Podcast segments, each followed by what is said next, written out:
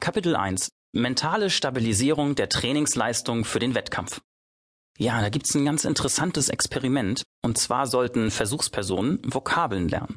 Eine Gruppe an Land und eine zweite Gruppe im Taucheranzug unter Wasser. Nach der Lernphase wurde getestet. Und zwar wurde dazu jede der beiden Gruppen wieder in zwei Testgruppen aufgeteilt. Ein Teil wurde an Land getestet, der andere Teil im Taucheranzug unter Wasser. Was kam dabei raus? Die Personen, die an Land gelernt hatten, und nun an Land getestet wurden, waren sehr gut. Die Personen, die unter Wasser gelernt hatten und nun unter Wasser getestet wurden, waren auch sehr gut. Die Personen, die an Land gelernt hatten und nun unter Wasser getestet wurden, versagten völlig. Die Personen, die unter Wasser gelernt hatten und nun an Land getestet wurden, versagten auch völlig. Was heißt das?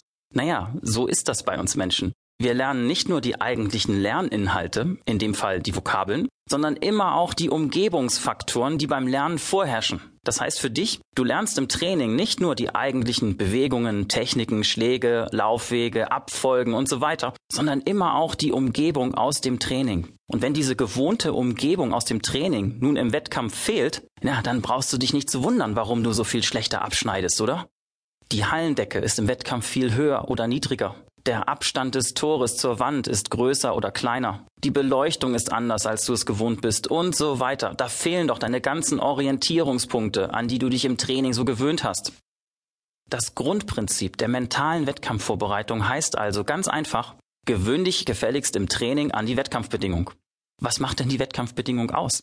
Ja gut, die Umgebungsfaktoren hatten wir ja schon, also ungewohnter Ort, ungewohnte Zeit, spezielle Wettkampfkleidung. Psychologisch bedeutsam ist letztlich diese besondere Wettkampfatmosphäre, das heißt fremde Gesichter, unter Beobachtung. Zuschauer sind anwesend, Kameras, Medien, Journalisten, Gegner, Konkurrenten. Und es liegt eine Wettkampfsituation vor, das heißt, du hast nur diesen einen Versuch, der zählt und bewertet wird. Vom Ergebnis hängen Konsequenzen ab. Jetzt kommt's drauf an. Also dieser Prüfungsdruck, jetzt ist der große Moment, das ist Wettkampf. Und wie sieht's bei dir im Training aus? Mal abgesehen von der gewohnten Umgebung, den gewohnten Geräuschen und den üblichen Gesichtern. Psychologisch gesehen ist das Training doch meistens der Alltag, das Gewohnte. Man hat viele Versuche, man probiert mehrfach aus. Es ist keine Prüfungssituation, kein Druck. Oftmals ja Spaß, das Training muss Spaß machen. Immer mit einem gelungenen Versuch aufhören.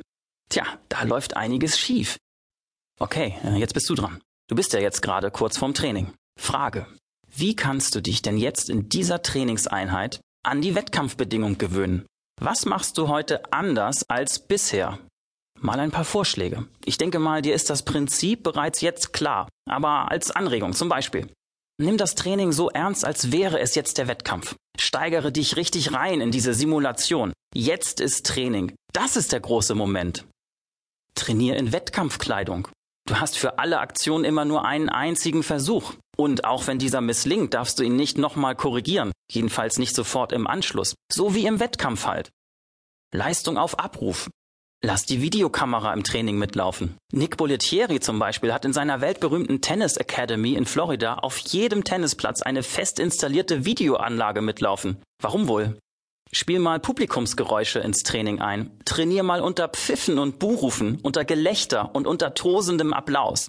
Wir machen das jetzt mal live. Das ist ja ein Trainingshörbuch. Also bitte, nutz mal die folgende Gelegenheit und zeig mir einen perfekten Versuch, trotz der Störungen, die ich jetzt hier einspiele.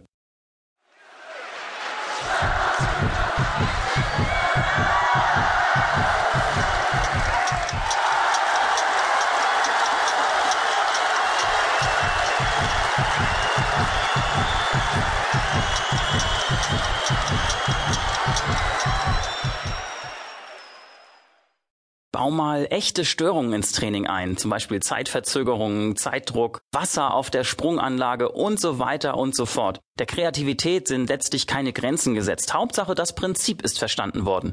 Gewöhn dich gefälligst im Training an den Wettkampf. Trainingsernst gleich Wettkampfspaß. Das ist das entscheidende Motto. Und zwar in jeder Trainingseinheit.